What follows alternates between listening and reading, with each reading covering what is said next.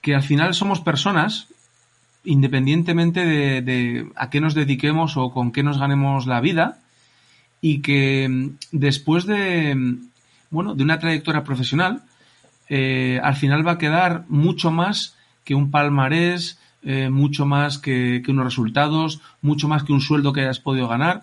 Y creo que esa trascendencia es lo que mucha gente no se cuestiona, no se, no se plantea.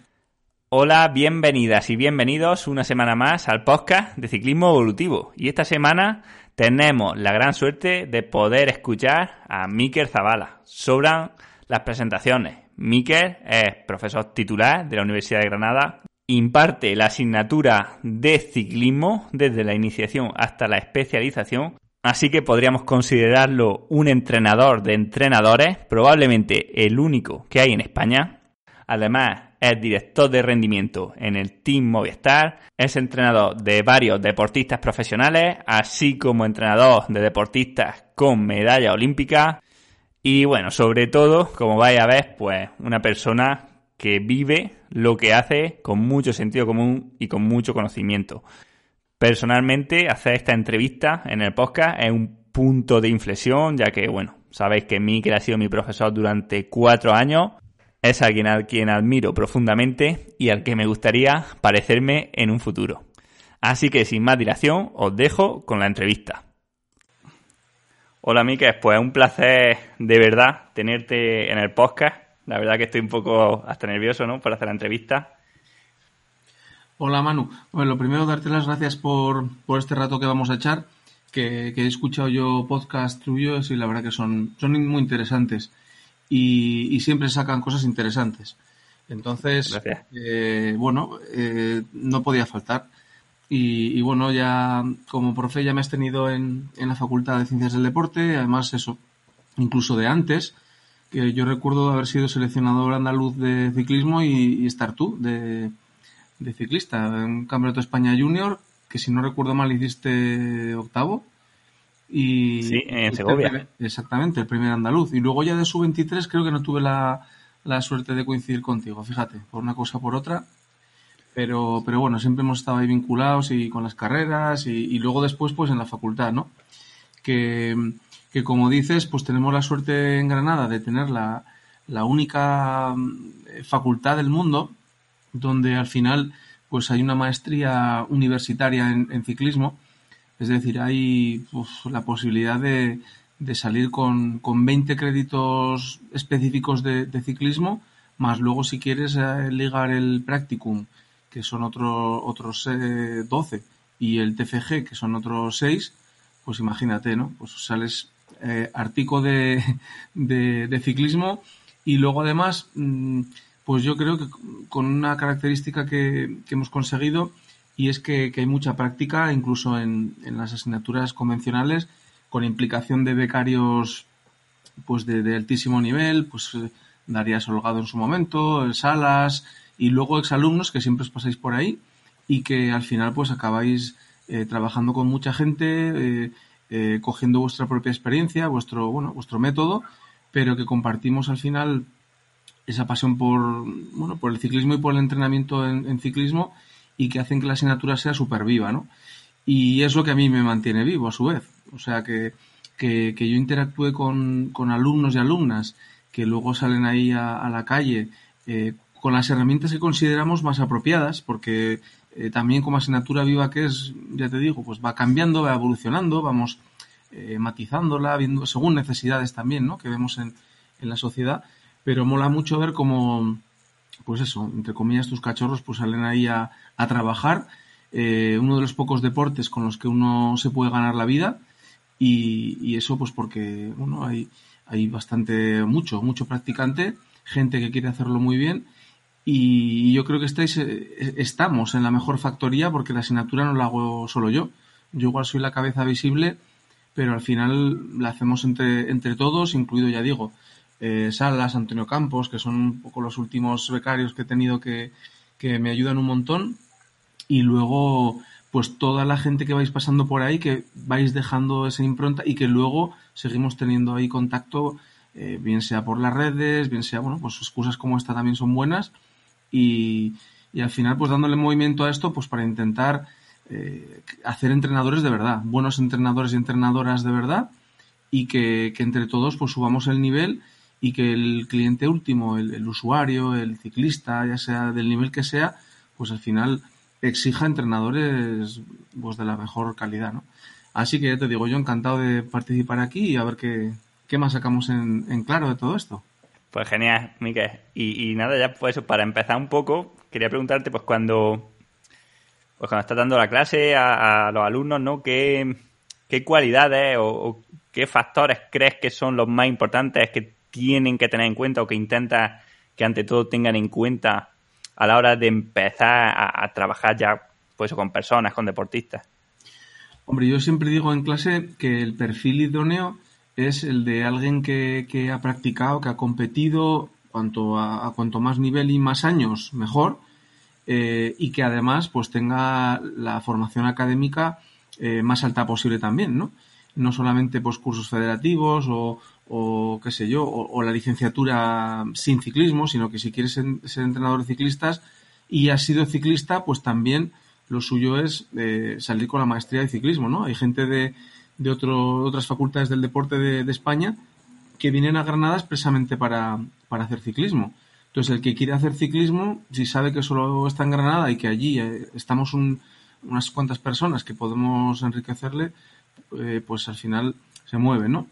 Entonces yo creo que así de forma genérica, eh, lo que más se acerque de alguna manera a ese perfil que, que, que abarque tanto la práctica como la teoría, sin eh, magnificar ninguno de los dos. O sea, a mí no me vale eh, un ciclista que haya ganado una etapa en, un, en el Tour de Francia porque puede ser un auténtico zoquete que iba muy rápido en bicicleta y tenía instinto y ganó una etapa en, el Tour de Francia, pero también puede ser un zoquete con un título de universitario, un título de, de, licenciado en ciencias de deporte. Entonces, eh, una cosa, digamos, es, eh, bueno, las etiquetas genéricas, ¿no? y luego después pues cada persona es un mundo, tiene sus capacidades y si quieres pues podemos entrar ahí un poco también en, en qué es lo que a mí me gusta o lo que yo espero de, un buen entrenador o entrenadora, ¿no? Pues sí, por ejemplo, podemos seguir por ahí. ¿Qué, qué de, de un buen entrenador o entrenadora?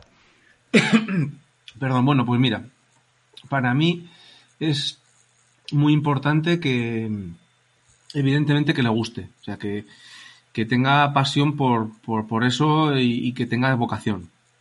Habiendo vocación, eh, luego se pueden adquirir otro tipo de, de, competencias específicas, ¿no? Eso propiamente no es una competencia, eso es simplemente pues un, un requisito, por decirlo así. Yo siempre digo que, bueno, que aquel que no sienta pasión por lo que hace, pues no va a llegar a su, a su mayor nivel a su excelencia, por decirlo así, ¿no? Y además de eso, yo soy de los que piensa firmemente y cada día más eh, que para ser un excelente profesional tienes que ser buena persona. Buena persona. Eh, el que no es buena persona, o, bueno, de alguna manera, eh, bueno, tiene una carencia de valores o, prisas, o bueno, se, materializa de, diferentes maneras, difícilmente va a ser un excelente, un, brillante entrenador. ¿Podrá ser un buen entrenador? Sí, si tiene otra serie de capacidades, etcétera, etcétera, sí.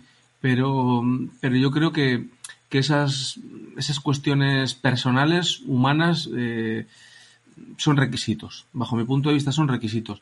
No estoy diciendo que para ser un buen entrenador haya que ser, eh, qué sé yo, la, Madre Teresa de Calcuta y, además, no, no, no van por ahí los tiros, pero sí que es verdad que lógicamente, habiendo esa vocación y habiendo unos valores, eh, luego va a haber un esfuerzo, va a haber una capacitación y lo que no se tiene se buscará, ya sea el título universitario, ya sea experiencia en competiciones, eh, bueno, de la manera que, se pueda, ¿no? Aquel que no ha sido ciclista, pues se sacará licencia, irá a carreras, eh, se meterá en el mundillo a muerte y lo vivirá como propio y, se fundirá con el mundillo. Y aquel que ha pertenecido a este mundillo y no tenía título universitario, pues como Rubén Ruzafa, por ejemplo, que, ha sido deportista conmigo durante muchos años, pues ahora está estudiando la, la licenciatura en ciencias del deporte. ¿Por qué? Pues porque dice, bueno, es que yo quiero ser un buen entrenador. Él, humildemente dice un buen entrenador. Lo será excelente, seguro. ¿Por qué? Pues porque tiene todo lo que yo estoy diciendo ahora de experiencia, palmarés, etcétera, etcétera, una calidad humana impresionante y encima pues una titulación que, la, va a buscar y, va a tener al final eh, el fundamento a todo, ¿no? No es lo mismo hacer cosas que saber por qué se hacen. Entonces el deportista de élite puede hacer las cosas bien, pero su método no ser válido para cualquier persona.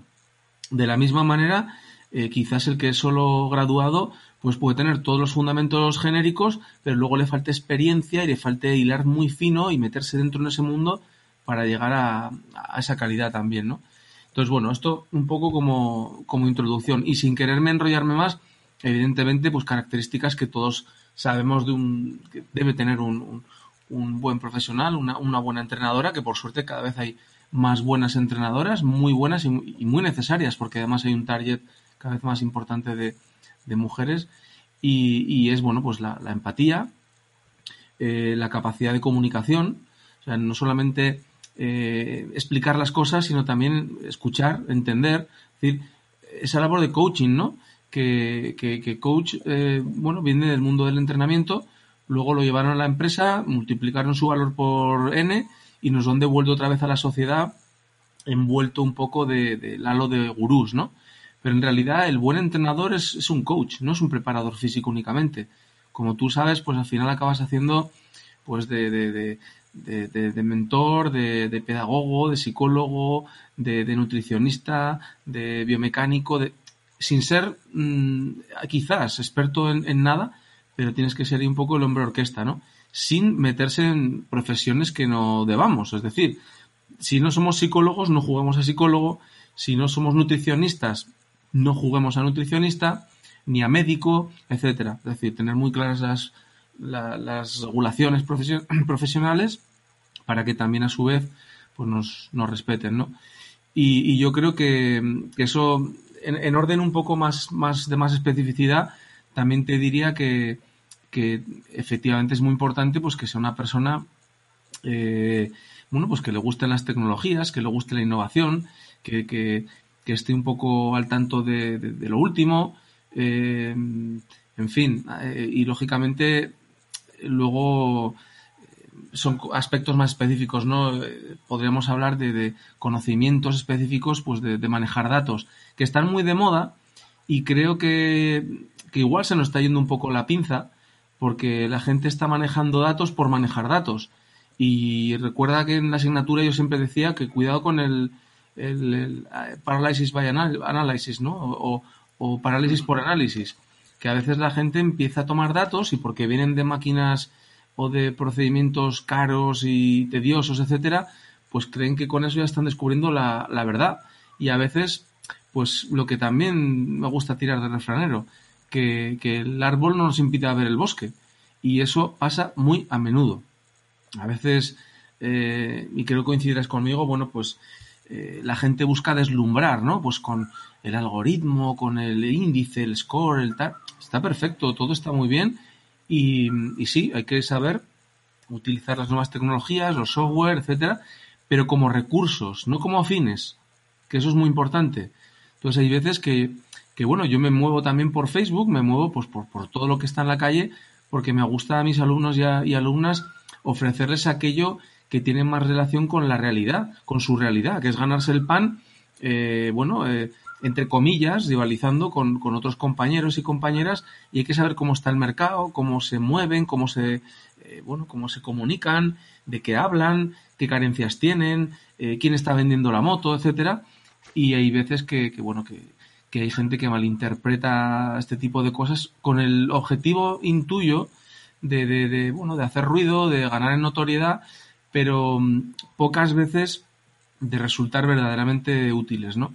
Entonces yo creo que, el, buen entrenador, la buena entrenadora, tiene que ser muy autocrítico, muy, bueno, autocrítica, humilde, porque eh, aquí das una patada a una piedra y sale alguien que sabe más que tú de cualquier cosa.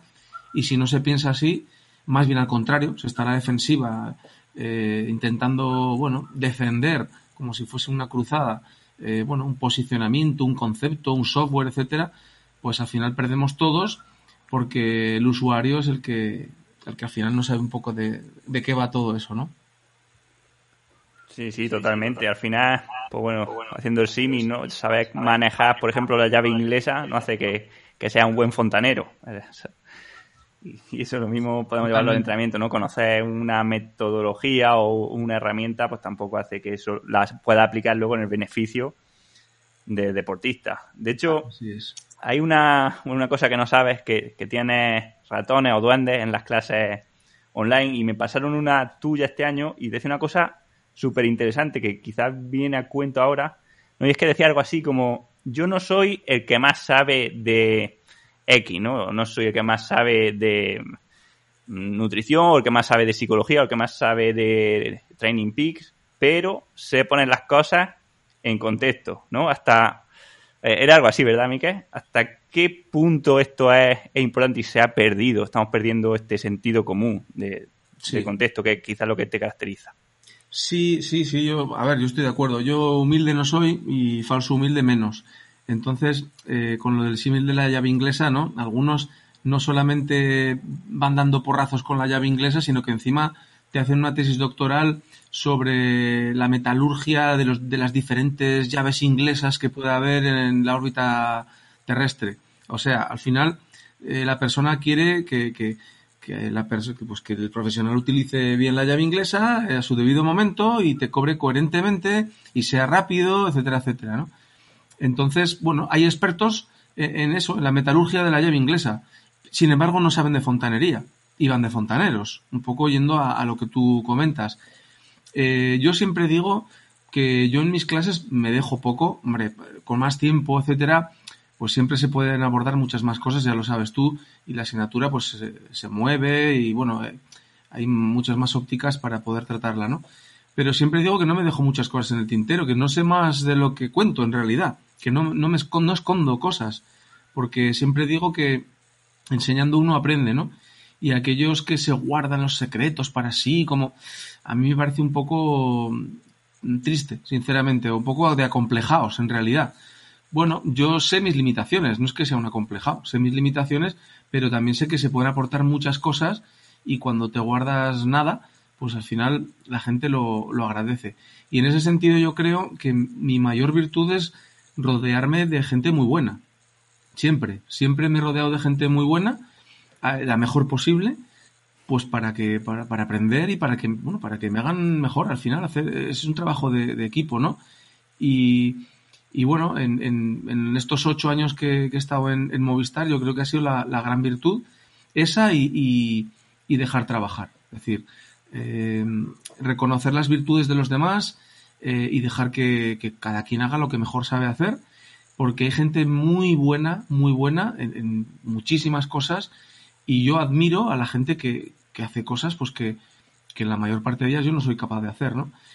Ahora, también es cierto que, a veces les, falta un director de orquesta.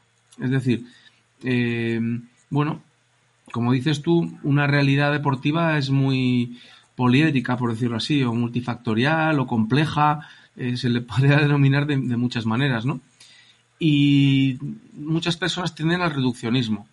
Entonces se enamoran de, una cara de, ese poliedro y, se quedan ahí ennubilados, ¿no?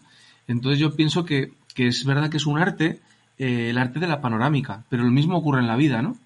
Eh, hay gente que puede ser muy buena haciendo algoritmos y luego carecer de habilidades sociales o de, o de no plantearse nunca el sentido de la vida estar toda su vida eh, trabajando por algo y, sin estar lleno, sin estar completo, pero un poco por inercia y, no plantearse nunca el sentido de, su existencia, no de la existencia, de su existencia. Entonces yo creo que esto eh, es algo que es un ejercicio que hay que hacer, es requisito, requisito también para luego a nivel profesional encontrarle su sentido específico a, a lo que haces.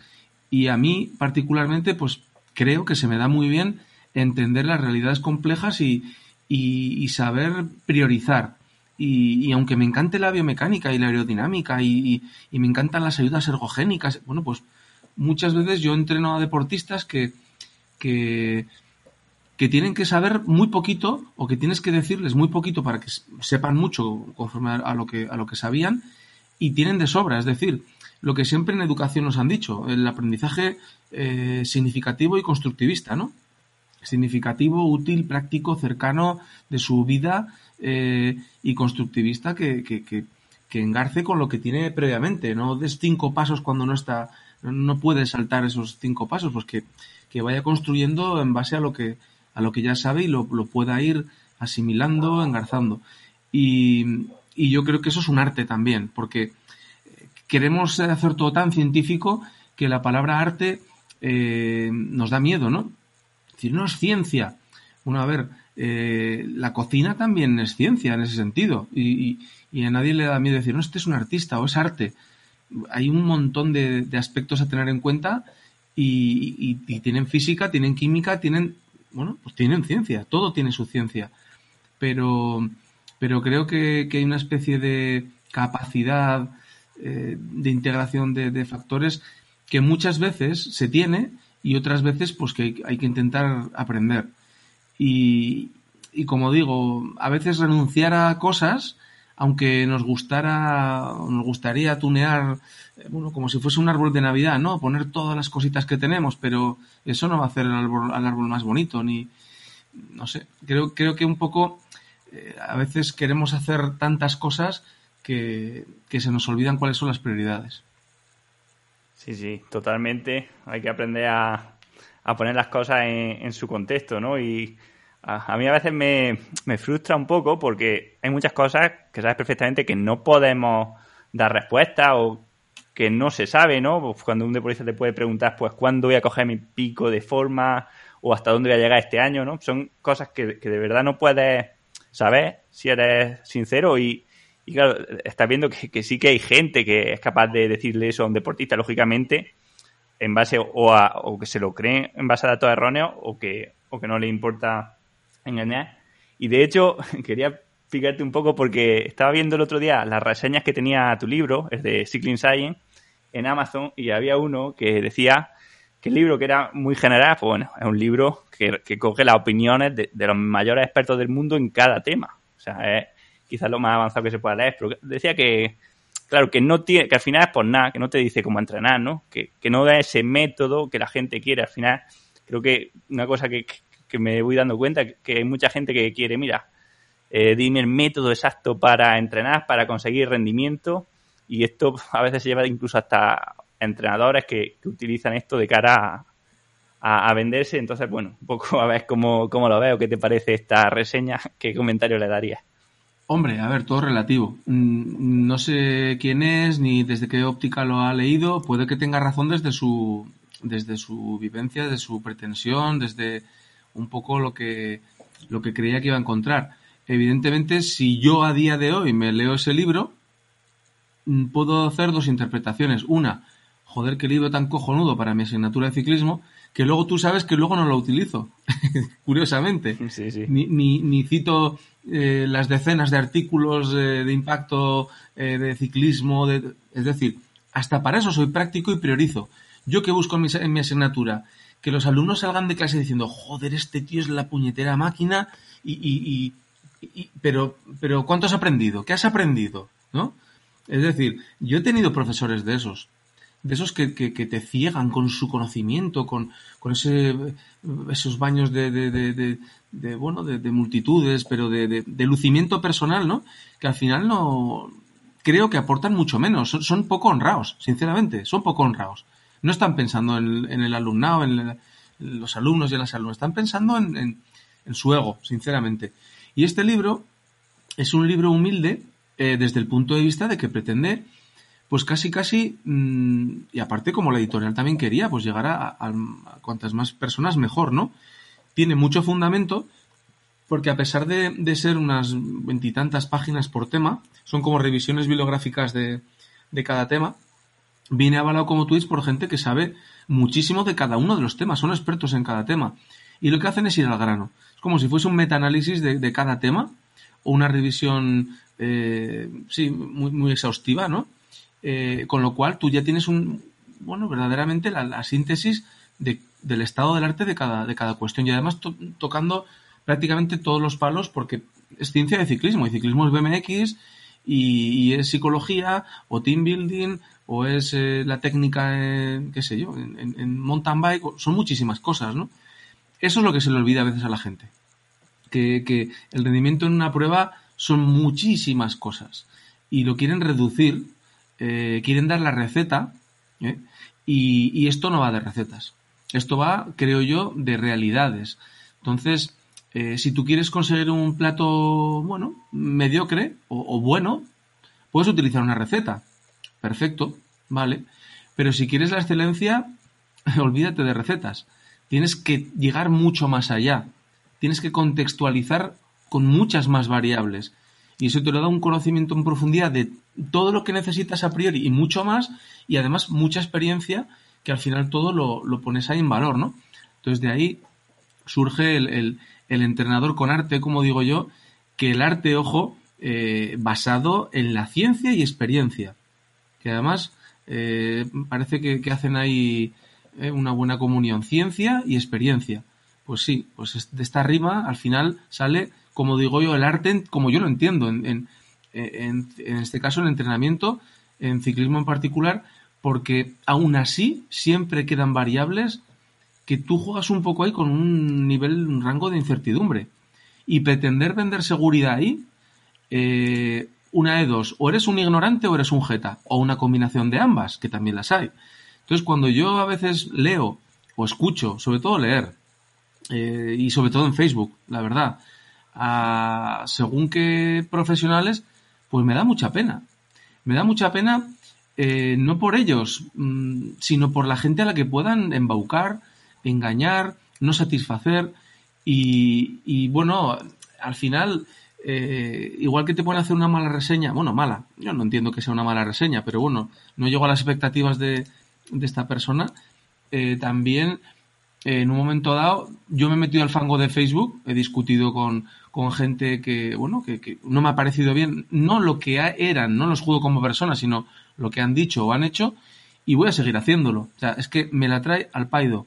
Eh, voy a defender la profesión porque es la forma de defenderme a mí mismo y lo que yo y, todo aquello en lo que yo creo. Entonces me podrán llamar eh, chulo, prepotente, soberbio, lo que sea, ¿no? Pero desde luego desentendido, egoísta, que vaya a mi avío, que no esté comprometido, que a mis eh, alumnos y alumnas les cuente películas que, que, que luego mm, se decepcionen en la realidad porque sean mentira, no, no. Entonces, esas recetas eh, pueden utilizarse sabiendo sus limitaciones. Y si esas recetas tienen su contexto y en ese contexto también se reconocen sus limitaciones, bienvenidas sean las recetas. Yo, yo hago un pollo bastante bueno a mis hijas con una receta. Ahora, no, no creo que sea el pollo de los pollos. pero, pero hay gente que, que, lo vende como si eso fuese, fuese el sumum. Y lo que, lo que son es unos farsantes, o ignorantes, o, combinación en proporciones muy variopintas de ambas, ¿no? Entonces yo mm, insisto, eh, cuando alguien decide ser mediocre, tiene doble delito.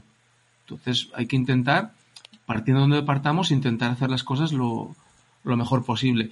Y si en el camino, pues alguien se siente insatisfecho u ofendido, eh, yo lo siento, yo no, yo no me tomo las cosas de forma personal. Creo que eso es una máxima que todos deberíamos aplicar.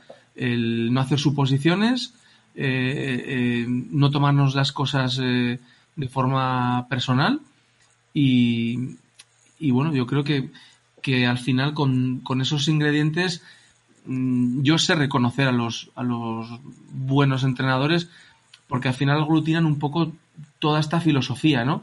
Que en la asignatura también hablamos mucho de eso. Es decir, el estilo que tenga un entrenador, una entrenadora, eh, tiene que ser, eh, bueno, súper flexible, tiene que ser infinito. Depende con quién trabajes, pues tienes que actuar de una forma u otra, pero eso es la forma. El fondo, la esencia, la filosofía, eh, eso no se puede perder. Los principios, los valores, la ética, el, el, cómo satisfacer a cada uno, etcétera, etcétera, y, y el, bueno, lógicamente, si te comprometes a algo, llevarlo a cabo, eso no, no debe no debe difuminarse, ¿no? Y bueno, ahí, como insisto, ahí depende, bueno, la, la, cada persona es un mundo y cada entrenador es un mundo. Y, Y aquí lo mismo que controlar el entrenamiento, pues si tuviésemos que evaluar a los diferentes tipos de entrenadores y entrenadoras, pues habría que ir uno a uno, una a una, y aún así tampoco podríamos, porque todo es muy relativo, que es otra de mis frases, ya sabes, favoritas, todo es relativo, pero no nos quedemos ahí, vamos a buscar a qué es relativo para poder entender de verdad esa realidad. Pero verdad absoluta, pues yo la, frase que digo, ¿no? Todo es relativo y esto es lo único absolutamente cierto. Pues, pues sí, es decir, redunda en que todo es relativo. Entonces, esto es muy complejo, por eso creo que engarza también con lo de, eh, creo que lo dijo, no sé si Seneca o Sócrates, no recuerdo ahora, decía, solo sé que no sé nada, creo que era, no, no, no recuerdo a quién fue, pero, pero al final esa es la sensación que se te queda, de, pues cuanto más busco, más sensación tengo de que, de que es muy complicado, eh, de alguna manera, integrar todo lo que quisiéramos integrar, ¿no? Pero bueno, ahí está lo motivante del asunto y es verdad que en el momento en que aprendes a priorizar y a, y a saber que no existe el plato perfecto, porque depende del comensal, de cada uno que lo, que lo pruebe y lo evalúe, igual que no hay un libro perfecto, no hay un entrenamiento perfecto, al final hay resultados eh, que, nos, suponen un éxito y entonces pues se supone que ese entrenamiento ha sido perfecto. Es decir, el entrenamiento de Carlos Coloma para conseguir la medalla en, Río fue perfecto. Bueno, pues sí. Sí, porque consiguió aquello a lo que más podía aspirar. Eh, por otra parte, es absurdo decir que fue perfecto.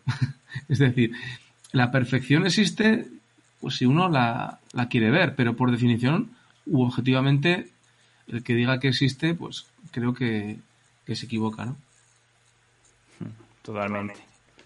De hecho, me, acuerdo que hablábamos algo de, esto de cientifismo, ¿no? Y de cómo la ciencia es duda, o debería ser duda, y en cambio buscar consensos exactos, ¿no? Dentro de, dentro de la ciencia, o utilizar, por ejemplo, una métrica o un ordenador para entrenar a una persona, pudiendo hablar con ella y conociendo sus sensaciones, sus percepciones, no era más científico, sino, sino menos, ¿no? Esta, esta perversión de la palabra ciencia que también me acuerdo que, comentamos una vez.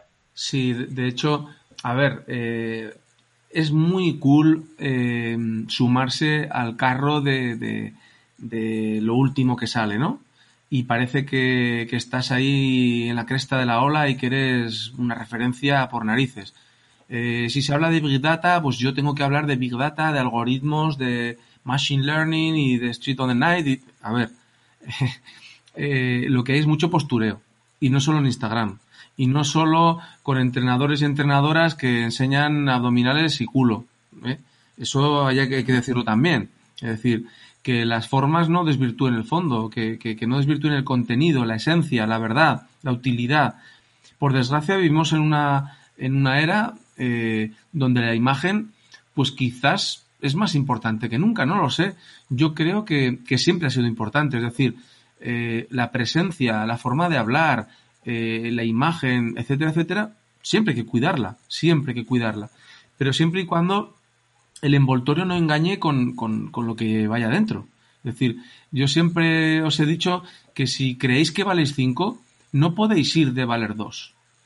Tampoco hacer como hacen algunos y algunas de, de saber que valen 5 y, pretender hacer ver a los demás que valen 20.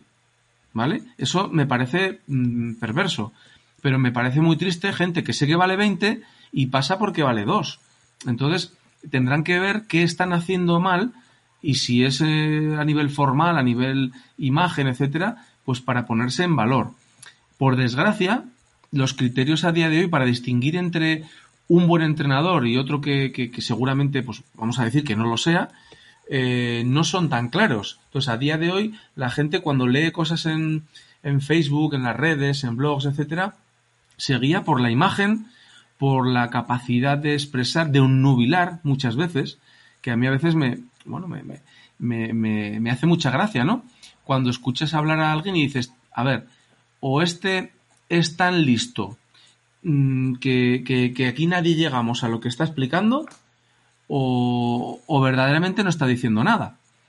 De hecho, yo he conocido eh, a, bueno, a, niños prodigio que luego han sido adultos prodigio eh, con unos CIs impresionantes, que esa también es otra limitación, ¿no? El cociente intelectual como medida de, de, de inteligencia. Cuando ¿quién no ha oído hablar de las inteligencias múltiples, por ejemplo, ¿no? Pero, pero de alguna forma eh, darte cuenta de que sí, eran muy listos para, para ciertas cosas, pero luego no, no eran capaces de, de hacer otra, otras tantas, ¿no? Y, y, me da pena eso, gente que no dice nada, pero utiliza palabras muy técnicas, muy técnicas, entiendo yo, habiéndolos luego conocido alguno más de cerca, con el objetivo de onnubilar, onnubilar. Y yo siempre digo que, eh, que hay que explicar las cosas para que la gente las entienda. Ese es el objetivo, de comunicarse, ¿no? No hacer sentir al otro como si fuese gilipollas. Porque entonces, claro, yo te hago sentir como, como un gilipollas porque yo soy muy bueno y soy tan bueno que es que no llegas a rozar siquiera lo que estoy diciendo. A mí eso me parece patético, me parece patético y hay una ola por ahí eh, tendente a esto. Por suerte, la gente ya pues va hablando, va hablando, pues porque en la era de la comunicación una de las cosas buenas es que, que, que, todo salta a la vista, al final todo se habla y hay veces que la gente se cansa. Y llega un momento que, que se desenmascara a los que hablan como los malos políticos. Y cuando digo malos políticos, la política me encanta, la política de partidos a día de hoy me parece que está en un punto vomitivo y luego escuchar a políticos hablar en la tele con frases carentes de contenido, pues me, me, me produce, bueno, eso, una sensación de, indignación total. Pues parece que eso se traslada a otros ámbitos profesionales y uno es un poco este en donde es difícil medir cuánto de bueno es mi entrenador o mi entrenadora, pero sí sé la imagen que tiene, la verborrea o, lo que a mí me parece que es, ¿no? Entonces hay que, hay que intentar dar armas a la gente para que cada vez tenga más criterios y a los charlatanes de feria los, ven, los vean venir a, a 100 kilómetros. Eso, eso, es lo suyo y es por lo que estamos luchando. Desde luego. Genial, Miquel. Pues para ir terminando, que sé que va más de tiempo, quería preguntarte que, cuáles son las cosas, los aprendizajes más importantes que has tenido en estos últimos años con la experiencia de la universidad, de Movistar, de los, tus deportistas. Pues yo creo que todo va un poco en línea con, con lo que hemos estado hablando, ¿no? Eh, he conocido a gente que sabe mucho de cosas muy específicas eh, y eran auténticos máquinas en una cosa, pero luego, bueno, pues la cagaban totalmente por, por, por otras, ¿no? O con las patas de atrás. Eh, luego, evidentemente, yo también he aprendido de, mis propios errores y, eso te hace crecer. Y te hace crecer mucho eh, juntarte con los mejores profesionales. Creo que lo que he reforzado en todos estos años es que, que al final somos personas, independientemente de, a qué nos dediquemos o con qué nos ganemos la vida, y que después de, bueno, de una trayectoria profesional, eh, al final va a quedar mucho más que un palmarés, eh, mucho más que, unos resultados, mucho más que un sueldo que hayas podido ganar. Y creo que esa trascendencia es lo que mucha gente no se cuestiona, no se, no se plantea. Yo quiero tener enemigos. Si no los tengo, malo, malo. Quiero además que se me evalúe, se me valore por los enemigos que, que, que me voy encontrando, no los voy buscando, que me los voy encontrando y cuando los eh, detecto de alguna manera, pues lógicamente, eh, si, si tengo que luchar contra algo que, que hacen, pues lo, lo, voy a seguir haciendo porque al margen de ser profesor de universidad, catedrático, estar con tal equipo, con tal deportista, con el otro, con no sé qué, medallitas, medallitas, eso es lo que mola. Medallitas o si no, mucho dinero y, y, lucirlo, ¿no? Pero a mí lo que me hace mucho más feliz, lo que le da sentido a, a, a todo lo que he venido haciendo estos años, pues, pues es encontrarme con, con las personas que, he ido conociendo todo ese tiempo y que me busquen para hablar. Que, que, que lo que infundas en esas personas sea algo positivo, que tu paso tu trato con estas personas haya aportado algo, que, que haya supuesto algo en, en, en, en, ciertas personas, ¿no? Y por otra parte, pues sí, pues aquellos malos que, que si te ven que, que bajen la cabeza o que se va, o que se larguen. eh, de verdad. Eh, creo que, que, en la vida hay que, hay que mojarse y mojarse a veces implica ganar menos dinero, eh, pasar por una experiencia un poco menos agradable o cantar las 40 a alguien, eh, escuchar que te hablen mal de ti, porque no, todo tiene un, peaje, ¿no? Pero si esa autopista merece la pena y al final sabes dónde, dónde quieres llegar, pues yo creo que eso es lo que le da sentido a, a, a la vida. Yo no, no soy nadie y, y, además, fíjate, estamos hablando de un mundillo eh, que esto es, esto es un lujo. El deporte de élite o de, de rendimiento es como un circo. Eh, a mí me quitas eh, trabajar con deportistas de élite y no me pasaría nada. Me quitas trabajar con personas y me matas. Entonces, las personas las tengo, por suerte, en la facultad o al nivel que sea. No tienen por qué ser de élite. Eso todos lo sabemos. Tenemos, al final, podemos trabajar con personas de muy diferente nivel deportivo, pero al final, eso, trabajar con personas y, que después de ser entrenador o profesor, que, está muy ligado. Al final, eh, ser profesor o, o, o entrenadores eh, a veces son, son, vasos comunicantes, ¿no? Y encontrarte al tiempo con gente que tú has considerado y que te, te agradece cosas que has podido aportar, para mí eso es, es increíble, ¿no? Y luego en, en el ámbito universitario, yo siempre digo que, que un buen entrenador tiene que ser un buen gestor, tiene que ser un buen, un buen educador y lógicamente pues, pues manejarse muy bien en el, en el, entrenamiento específicamente, pero que esas tres líneas las tiene que respetar, querer y, utilizar y no ser talibán de ninguna de ellas. Eh, a mí me hace un poco gracia y ya con esto pues rematar un poco, ¿no? Algo que, que me que, bueno, que me inquieta de un tiempo para acá con la, la, denominada actividad física salud. La actividad física salud como línea, como cuarta línea, estas tres que he comentado, a nivel de universidad, eh, bueno, puede tener un sentido de contenido o desarrollar, ampliar mucho más la vertiente de acondicionamiento físico, ¿eh? que no es más que entrenamiento para mejorar prestaciones, las que sean, las que sean, dentro de nuestras limitaciones profesionales, eh, en, en, bueno, en las prestaciones y, por tanto, en la salud de, los individuos. Ahora, de ahí, hacer una línea que lo que pretende es engordar el currículum de, profesores para que a su vez metan a más becarios, publiquen más, etcétera, pues es otra perversión del sistema, donde hay muchísimo dopaje académico. ¿eh? El, tú me pones, yo te pongo, fírmame una estancia, eh, me invento los datos, etcétera, bueno, de todo tipo de, de técnicas, y ahora mismo estamos eh, pues en la época dorada del dopaje académico, bueno, en muchos ámbitos porque es que, eh, ¿qué, ¿qué, político en España no ha mentido con su tesis, por ejemplo? O ha plagiado, etcétera. Y eso se toma como, bueno, no pasa nada. Eh, y en el ámbito de la universidad, ¿cómo no, cómo no va a saber la rectora que, que, que, es imposible publicar más de 100 artículos de impacto en un año? ¿Eh? Uno cada tres días le sale a algún, alguno que otro. Es absurdo, es absurdo. Y defender tesis del tipo, qué sé yo, eh, cuanto más chocolate tomas, indiscriminadamente, eh, menor grasa corporal eh, se tiene. Eh, entonces, ¿a, ¿a, qué estamos? ¿A publicar para qué? ¿Para buscar verdades? O lo mismo, ¿a qué estás tú a entrenar? ¿Para mm, nubilando ganar más clientes que te la trae al paido si están más o menos satisfechos o si lo que les dices es más o menos verdad, etcétera, etcétera? Tú vas a, tu avío, ¿no? Pues yo creo que, bueno, que a lo mejor con esta crisis real, la primera crisis seguramente y, y de esta magnitud, pues bueno, una guerra mundial, desde luego, o, o, aquellos sectores donde sí viven guerras, evidentemente tienen crisis, ¿no? Pero en nuestra sociedad lo tenemos como muy lejano, lo vemos solo en el telediario y poco más, ¿no?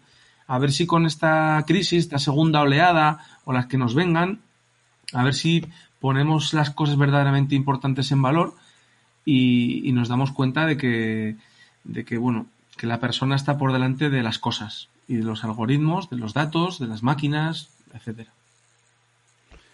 Pues sí, sí, totalmente. Además, tú ahora estás convaleciente, ¿no? De una caída bastante grave. Bueno, lo primero, ¿cómo estás? Y, y si te ha hecho esto replantearte algo en, también a nivel personal o pensar en, en, alguna enseñanza también. Sí, sí, a ver, bueno, mira, eh, Tú sabes que yo practico todo lo que tenga dos ruedas, me gusta exprimirlo. Y lo mismo con la bici de descenso, la de montaña o de ciclocross, de rally, carretera, en fin, o la moto, de motocross, ¿no? Entonces, bueno, pues tuve una caída con la bici de descenso en un salto que hago todos los años en la asignatura de descenso para que lo vean los alumnos, para hacerme el chulillo y que me, me tomen más en serio. Y, lo único, pues que, que era después de una segunda bajada, me relajé, un error técnico, bueno, total, que me rompí una vértebra eh, con desplazamiento por milímetros, no estoy en silla de ruedas y no es, vamos, es un, es un hecho. He tenido muchísima suerte y, y he reforzado mucho todo esto que, que creo que se ha plasmado un poco en, en la conversación, en la charla que hemos tenido, ¿no? Que, que hay que saber priorizar, priorizar en la vida. Eh, al final hay que quedarse con, con lo importante y, y, ser positivos, está claro, y, luchar por lo que verdaderamente te, le da sentido a, a, que, a que hagas tú las cosas y te mantengas motivado. Y en ese sentido también, pues no, no voy a dejar de, de, de hacer lo que hacía, si puedo hacerlo. Siempre digo que yo no voy a envejecer por decisión propia si envejezco que sea por el paso del tiempo y, y, y, bueno, por la pérdida de prestaciones de, de, ese, de esa oxidación, ¿no? Y, los radicales libres y todo lo que, bueno, el paso del tiempo, pero no por, por dejar de hacer cosas que creo que puedo, que puedo seguir haciendo. Sí que es verdad que eh, sí me he replanteado eh, mandar al carajo eh, alguna cosa, mandar al carajo alguna cosa negativa, que a veces nos cuesta mucho, tenemos mucho miedo a tomar decisiones, siempre pensamos en el que dirán o, se hacen las cosas por los demás y yo creo que las cosas hay que hacerlos, hay que hacerlas por, por uno mismo, por una misma y, y, estar a gusto. Y hay veces que eso tiene su coste también, el que sea, pero como se dice en Navarra, por lo menos no se puede tener la suegra borracha y la bota llena, o no se puede tener todo, ¿no? Y, y hay veces que hay que sacrificar alguna cosa para ganar mucho más, a medio plazo o a largo plazo. Y, yo quiero, bueno, vivir bien, vivir con, con coherencia y, y, y, poder mirarme al espejo. O sea, a mí me gusta reconocerme en las personas cuando, como te decía antes, bueno, pues sientes que, que te aprecian, ¿no? Pero primero tienes que apreciarte tú y sí, sí que, sí que es verdad que voy a cambiar algunas cosas, pero, pero la esencia no. Voy a cambiar un poco el estilo, las circunstancias y, y, y a disfrutar de todo lo que nos gusta. Pues menuda lección, la verdad. Así que, así que nada. Para terminar, pues agradecerte no, no solo por estar en el podcast, sino en tu caso, pues por los cuatro años, por todo lo que nos has enseñado en, el grado, sin duda muchísimo, prácticamente todo. Y nada, para terminar, te diría que nos digas una canción y terminamos la entrevista con, con la canción que tú nos, nos, digas. Pues mira, a mí la canción que, que me flipa últimamente es, es de Shinova, eh, te debo una canción que, que, la verdad que es una canción actual y, y que es sencilla, que no simple, por eso me gusta el contenido que tiene. Genial. Bueno, nada, un abrazo, Mike. Un abrazo, seguimos al lío. De lo libre que me siento cuando piso un escenario y el barro tragado está justificado. Con la lágrima que nace en el eco del aplauso, últimamente pienso en ti cuántas metáforas y rodeos, con lo sencillo que es decir, que si algo tengo claro es que sin duda te quiero.